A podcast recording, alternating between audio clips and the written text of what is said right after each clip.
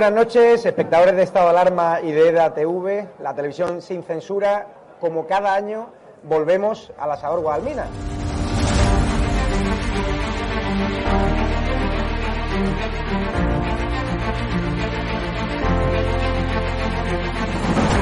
¿Por qué te gusta lo que hacemos?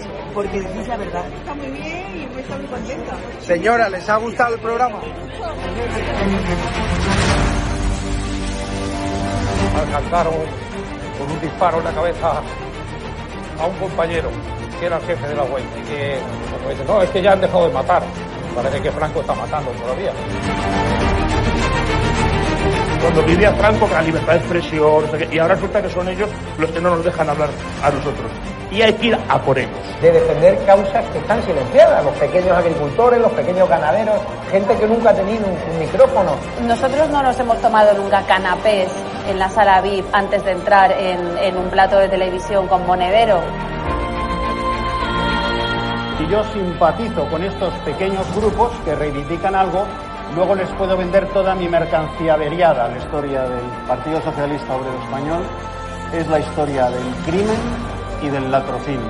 O Sánchez o los que estamos aquí.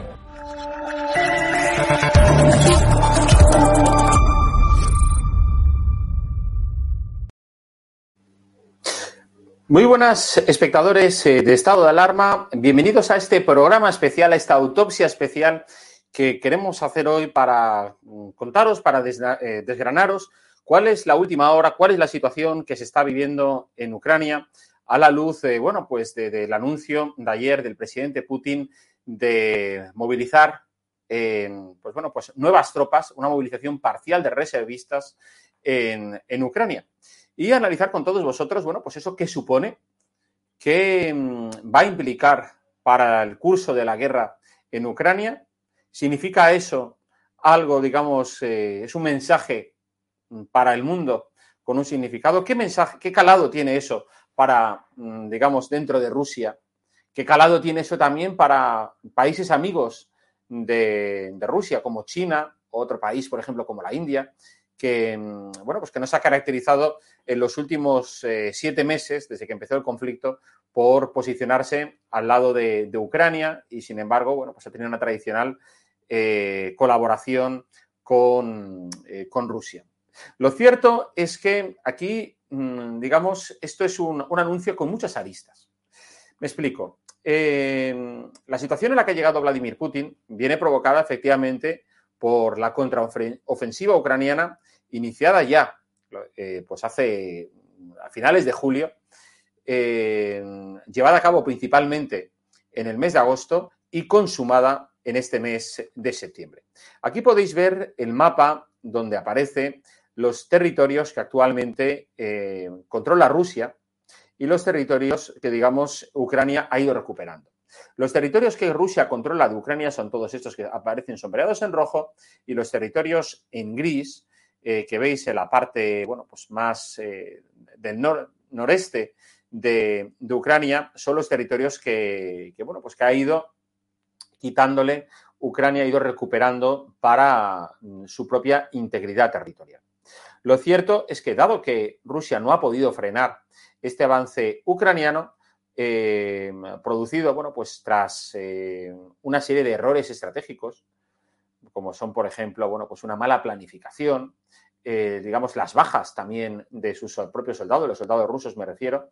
Pensad que se está hablando, bueno, los eh, ucranianos dicen que han acabado con la vida de entre 40 y 50 mil soldados rusos, mientras que Occidente habla de que las víctimas rusas, los soldados rusos, el número de bajas pueden estar en torno a 15.000. Posiblemente el número de bajas de Rusia yo creo que puede estar en torno, bueno, pues a los 20 a los 25.000 fácilmente. En el caso de, de, de, Rusia, hay que añadir que, bueno, pues no solamente los soldados caídos, es decir, que han perdido la vida, sino también todos aquellos soldados que están heridos y que, por tanto, no son operativos. A eso hay que sumar efectivamente toda la cantidad de armamento pues, que se ha perdido eh, y equipamiento militar que se ha perdido durante los siete meses y que o bien Ucrania lo ha recuperado o que verdaderamente es inútil. Claro, eh, la guerra, además de que eh, Putin necesita, con, frente a la contraofensiva ucraniana, reaccionar de alguna manera, hay que pensar que la llegada del invierno no solamente va a ser perjudicial para Europa, por la llegada de ese frío y, ante la inexistencia de gas, sino también hay que pensar que, bueno, pues que los, rusos eh, no están preparados, no están entrenados para combatir, como digo, en una guerra con nieve, en una guerra, guerra con, con hielo, en un país que hasta ahora, bueno, pues no conocen, como es el caso de, Ucrania. Es decir, todos los eh, tanques, todos los armamentos necesitan unos cuidados especiales cuando las temperaturas son muy bajas. Y ya se vio, bueno, pues cuando la guerra empezó a finales del mes de febrero, como, bueno, pues el, hecho de, de, la existencia de frío, de cómo, por ejemplo, los soldados no iban equipados para hacer frente a ese frío, causó, bueno, pues que la llegada a Kiev, la batalla alrededor de Kiev, fuese un, completo fracaso para, Rusia. Uno dirá que, bueno, pues que después de, esos errores cometidos, ahora podrían reaccionar y podrían, digamos, actuar mejor.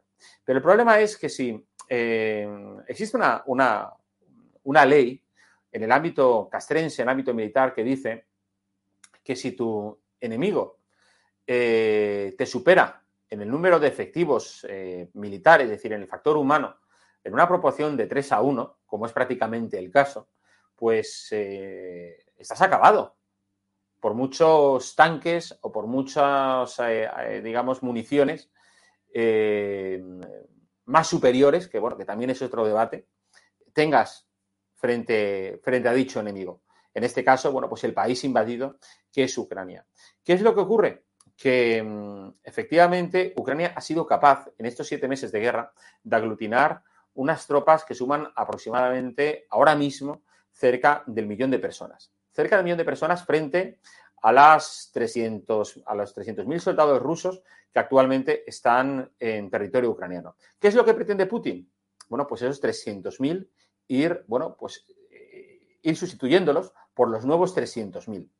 ¿Qué significa esto? Vamos a ver, por un lado, como decía, la ley esa en el ámbito militar que dice que una proporción de 3 a 1, como no seas capaz de, digamos, de tener el mismo número de soldados que tiene tu, eh, eh, tu adversario, pues lo tienes muy difícil. Entonces, para, para, llegar a eso, significa que Putin tendría que llegar a la cifra del millón de soldados rusos luchando en suelo ucraniano para, digamos, luchar y tener posibilidades, posibilidades de victoria sin recurrir a bueno, pues armamento más sofisticado que efectivamente tendría un impacto más eh, grande y en el corto plazo. Pero eh, eh, a ese punto todavía no hemos llegado.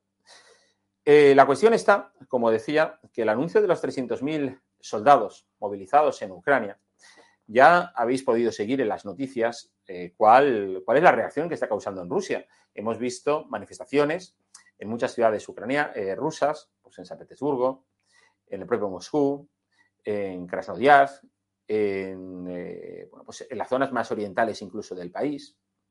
Entonces resulta que, claro, uno dice, pero vamos a ver, ¿qué pasa? Pero si ya los soldados están luchando de Rusia en, este, en, en Ucrania, ¿cómo es que ahora la movilización adicional de 300.000 soldados causa este impacto? Pensad que en el lado ruso, hasta ahora, de los 300.000 soldados, bueno, pues un buen porcentaje son de gente procedentes de, regiones, digamos, más pobres de Rusia.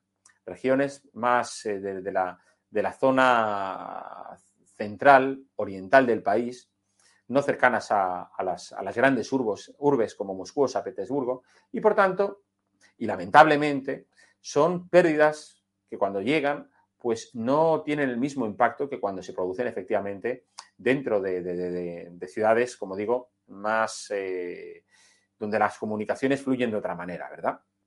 Entonces, eh, lo que ocurre es que al mismo tiempo, bueno, pues eh, Rusia ha movilizado, bueno, pues también mercenarios en el extranjero, pues estos, desde los, desde el, grupo mm, este de mercenarios de Wagner, que ah, intentaron llegar en su momento a Kiev para acabar con la vida de Zelensky y cómo eh, han intentado también, bueno, pues como todos los eh, eh, chechenos que trataron de llegar al país para, para, apoyar al ejército ruso y que finalmente, bueno, pues ha visto que, era todo más ruido, propaganda, que, bueno, pues que la verdadera efectividad de, de todos ellos.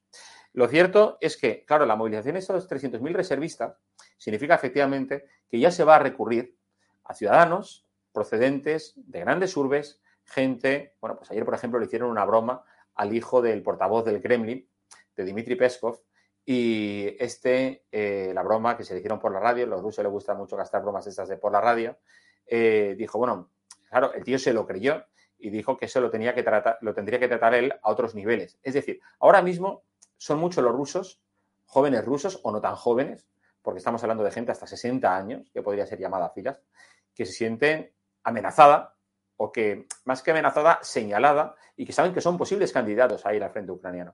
Claro, eh, ahí ha habido dos reacciones. Por un lado, una general de, gente pues, que ha querido salir de Rusia como fuera. De hecho, ya habéis conocido eh, cómo las noticias se ha informado de que los billetes de salida de, Rusia a países eh, cercanos como Turquía o incluso Armenia, los vuelos están mm, completamente agotados. Eh, al mismo tiempo, eh, se están empezando a cerrar pasos mm, fronterizos para evitar una huida en masa de gente hacia, hacia otros países, porque aquí no te puedes librar. O sea, si te llaman, tienes que ir. a no ser que, bueno, pues que quieras pasar el resto de tu vida en la cárcel. Em, eso también hay que acompañarlo de esa reacción que hubo ayer, ¿verdad? De la calle, de manifestaciones, de gente protestando, gente jugándose de alguna forma también su vida, o por lo menos sus próximos 15 años, porque, pero bueno, hay gente que a lo mejor piensa que es mejor manifestarse y que le metan en la cárcel a no que le manden a la guerra y le maten, ¿vale? Aunque se jueguen, como digo, 15 años de pena en prisión. Pensad que en Ucrania, ahí perdón, en Rusia, el ejército, bueno, existe el, servicio militar obligatorio, que por cierto dicen que es muy fácil librarse de él.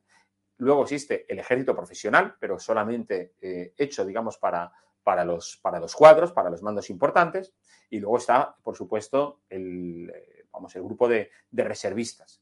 Se habla de que el número de reservistas en, en Rusia puede alcanzar en torno a los 2 millones de personas. Por tanto, cuando estamos hablando de 300.000 personas, estamos hablando de un porcentaje, bueno, pues eh, que es el 5% de todos ellos. ¿Cuál es el problema de los reservistas? Pues que los reservistas no son gente entrenada, formada en técnicas de guerra, en técnicas militares y muchos de ellos eh, directamente sus nociones son nulas en el manejo de las armas, en, todo. Entonces, eh, a toda esa gente, por supuesto, va Rusia a tener que prepararlos, va a tener que formarlos. Porque está claro que el envío de esas 300.000 personas no va a ser un envío de hoy para mañana, tiene que ser un envío progresivo. A esa gente le tienen que dar una formación inicial básica, una formación que a lo mejor empieza ahora en octubre, será una formación, entiendo, pues que, en muchos casos de 15 días, y esa gente estará, digamos, en disposición de ir a Ucrania, pues seguramente a finales de octubre, principios de noviembre. Antes no van a llegar, porque mm, salvo que sea, como digo, gente ya entrenada, que ese porcentaje de gente entrenada es muy pequeñito, no tiene posibilidad Putin de mandar gente más eh, capacitada. ¿Qué ocurre con eso? Bueno, pues que posiblemente, eh, mientras tanto, o sea, de aquí a que llegue noviembre, que esa gente esté movilizada, bueno, pues eh, Ucrania va a seguir asestando golpes al, frente ruso. Y un mes más de golpes a, Rusia, pues tiene unos efectos propagandísticos letales de cara a Rusia. ¿Qué significa esto? Que cuando lleguen las, fuerzas de reemplazo de, Rusia a suelo ucraniano, pues quizá sea ya un momento mm, tardío, sea un momento tardío, porque como digo, eh, bueno, pues eh, eh, no ha habido tiempo para prepararles, para formarles, para organizar su trabajo y mientras tanto Ucrania ha seguido recuperando terreno. Putin tiene dos opciones. O efectivamente dejarse llevar por la corriente, por las críticas internas, por las críticas externas y por, digamos, esa, como digo, esos mensajes de derrota que se van a seguir lanzando desde Occidente, como viene siendo en las últimas semanas, tras bueno, pues la recuperación de determinadas ciudades clave en, la región de, Kharkov y como, por ejemplo, también intenta, porque son dos grandes avances los que está haciendo eh, Ucrania dentro de, su país, por la zona del norte y por la zona y hacia la zona del sur. Por el norte lo que tratan es de entrar en, en Donbass y bueno, desde el sur por Gerson. La reacción más rápida de, de Putin es coger y decir esto vamos a convocar los referéndums, lo vamos a hacer ya este fin de semana referendos que, no son reconocidos por la comunidad internacional, pero son basta para que sean reconocidos por Rusia para que cualquier cosa que pase a partir de la semana que viene sea considerada una agresión a territorio ruso y que por tanto, como dijo Putin, una agresión a territorio ruso puede ser contestado, puede ser reaccionado, bueno, pues cualquier, por, por, cualquier tipo de arma a nuestro alcance que pueda eh, permitirnos, bueno, pues hacer frente a dichos ataques. Claro, entonces ahí es donde aparece el concepto de, la, de, de las armas eh, nucleares, que también Putin los empleó ayer en su mensaje dirigido a, sus ciudadanos. Está claro que dentro de las armas nucleares están las armas nucleares estratégicas, es decir, aquellas armas que, bueno, pues que requieren de, una, de un transporte, digamos, muy cuidadoso, eh, ser, digamos, eh, bueno, pues eh, lanzadas desde, desde aviones eh, o desde, digamos, a, a, través de mis como misiles balísticos de, largo alcance, con lo cual requiere una serie de movimientos que son fácilmente detectables, en este caso por Occidente, básicamente por Estados Unidos, a través del satélite y a través de, bueno, pues de su red de informadores que en todo momento están siguiendo y que conocen dónde se encuentran esas armas nucleares y que lo que saben es que por ahora no ha habido una movilización de las mismas. Eh, eso no quita, como digo, para que Putin, por ejemplo, sí que pueda hacer uso de sus armas nucleares tácticas. Y armas nucleares tácticas que pueden ser lanzadas desde, bueno, pues y ser transportadas por, camiones y ser lanzadas desde el propio terreno. Pero claro, pensad que eso tampoco es una solución eh, inmediata, porque al final uno dice, no, ostras, el efecto catastrófico de la radiación sería muy perjudicial. El problema es que esa radiación puede llegar a la propia Rusia, es decir, puede llegar a los propios eh, ciudadanos rusos y, por tanto, eh, crear una situación verdaderamente eh, preocupante. Así que, en resumen, yo creo que aquí tenemos que estar hablando, por un lado, de tiempos, de plazos. Creo que efectivamente la guerra, bueno, pues va a vivir unas semanas, el mes de octubre, noviembre y diciembre, esos tres meses van a ser vitales.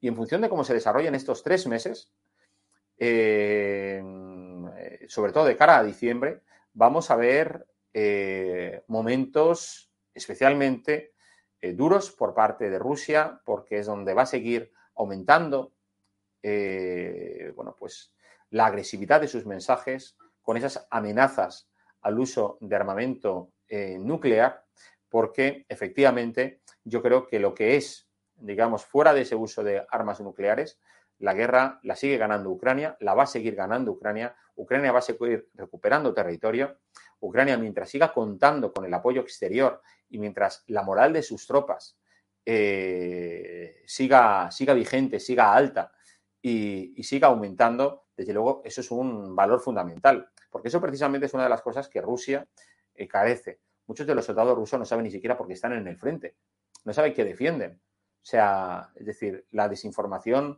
hacia ellos es mmm, absoluta. Por lo cual, muchos han ido ahí pensando que, bueno, pues les habían dicho ir ahí a Rambla y pillar todo lo que queráis. O sea, entrar en las casas, robad lo que queráis, llevaros las tablets, llevaros un microondas, y eso es lo que intentaron hacer muchos durante, durante bueno, pues sus entradas en ciudades que arrasaron, ¿verdad? Pero claro, eso mm, denota, bueno, pues una mala calidad, una mala preparación, que eso es una de las cosas que muestra que al final, eh, bueno, pues el, como la, la, la, la, metáfora de David contra Goliat, ¿no? Es decir, en este caso, David es Ucrania, Goliat es Rusia, Goliat demuestra que actualmente es un dinosaurio, tiene un ejército completamente que es una pieza de, de anticuaria y que mm, sí, podrá tener armamento muy avanzado, pero el problema de ese armamento muy avanzado es que necesitas personas que lo sepan manejar y posiblemente personas que lo sepan manejar eh, se pueden contar con, las, con, con, los dedos de la palma de una mano. Y el caso es que encima, si algunos de ellos son abatidos en el frente, te quedan menos efectivos que sepan manejar esa clase de dispositivos. A eso hay que añadirle además que tus vecinos, tus socios, tus amigos, como decía yo antes, se van poniendo nerviosos, quieren que esta guerra acabe cuanto antes. Pensemos, por ejemplo, en el caso de China. China lo que quiere es seguir colocando sus productos en los mercados internacionales. No quiere más crisis del comercio internacional, no quiere más parálisis que ya se vieron en los últimos, eh, en el último año con todo el tema este del bloqueo de los puertos tras, eh, tras la pandemia, incluso con la pandemia, de eh, que, como sabéis, China ha mantenido a su país cerrado a calicanto porque pensaba que era la mejor forma de salir y mirar hacia adelante. Lo cierto es que esa incertidumbre que va a rodear el conflicto ucraniano, bueno, pues lo que hace y alimenta es que efectivamente la brutalidad por parte de Putin siga creciendo, siga aumentando, pero no nos olvidemos de una cosa también. Es decir, a lo largo de la historia, las guerras donde Rusia en los últimos 100 años ha participado, la Primera Guerra Mundial, la guerra ruso-japonesa, incluso la guerra de Afganistán, han demostrado que para Rusia han tenido siempre un alto coste de vidas humanas y al final, bueno, pues no han sido eh, guerras eficientes, porque al final no, eh, bueno, pues la guerra contra Japón, Rusia no ganó nada. Eh, es más, el enfado, el cabreo de los ciudadanos frente con, los zares es lo que provocó, eh, bueno, pues la revolución bolchevique, entre otras cosas, diez años después. el comunismo cayó porque, bueno, entre otras cosas, la guerra de Afganistán, la invasión de Afganistán desalentó a la, población eh, rusa. Y, ahora, por supuesto, esta guerra en Ucrania, esta guerra ilegal, esta guerra ilegítima, esta guerra inútil, va a levantar los ánimos contra Putin. Eso uno dice, no, pero es que Putin tiene muy armado, digamos, su servicio de seguridad, servicios de inteligencia, y es imposible eh, que eso se venga abajo. Cuidado, ¿eh? Cuidado, porque al final, es decir, si toda esa red clientelar que él ha sido capaz de crear a su alrededor. Esa red clientelar, como digo, ven mermada sus capacidades, ven mermadas sus riquezas, ven mermadas qué está pasando, ven mermadas eh, eh, eh, todas sus, mm, todos sus horizontes, esto sí que puede ser una señal de que desde dentro pueda ponerse fin a esta guerra. Porque esta guerra hay gente que dice, no, esto es la guerra de Rusia y de la Rusia actual, y aunque no esté Putin, la van a continuar. No digo yo que no la pueda continuar el que está, pero la continuará con el fin de acabarla, con el fin de, digamos, de, marcar el punto y final a una farsa que a Rusia, más que estar beneficiándola, le está perjudicando. De hecho, sus datos económicos dicen que está en esos momentos, ha perdido en siete meses. Eh, en, cuanto a economía, eh, todo lo que había ganado, por ejemplo, en cuatro años. Así que, como digo, ese horizonte es muy, eh, muy negro para, Rusia, pero por supuesto, quienes están poniendo las víctimas, quienes están poniéndoles sacrificios, quienes están poniendo el derramamiento de sangre, por supuesto, ahí de, soldados eh, rusos, es lamentablemente Ucrania. Un país valiente, un país bravo, un país envalentonado que quiere poner, eh, vamos, punto y final a una invasión que nunca tenía que haberse producido y que esperemos, bueno, pues que acabe pronto y, que por supuesto no implique, mm, digamos, el riesgo del uso de unas armas que, como digo, no solo tendrían unas consecuencias muy nefastas para el pueblo ucraniano, sino que también esas radiaciones podrían llegar eh, a Rusia y, por supuesto, al resto de Europa. Muchísimas gracias por vuestro tiempo, por, vuestra atención, por vuestros comentarios, como siempre, mm, muy activos en, el chat. Pero creo que este análisis que hemos compartido en el día de hoy era necesario, bueno, pues para tener una visión más clara de lo que está pasando en Ucrania. Sigue ahora la programación en estado de alarma. Muchas gracias, que seáis felices a pesar del gobierno. Hasta luego.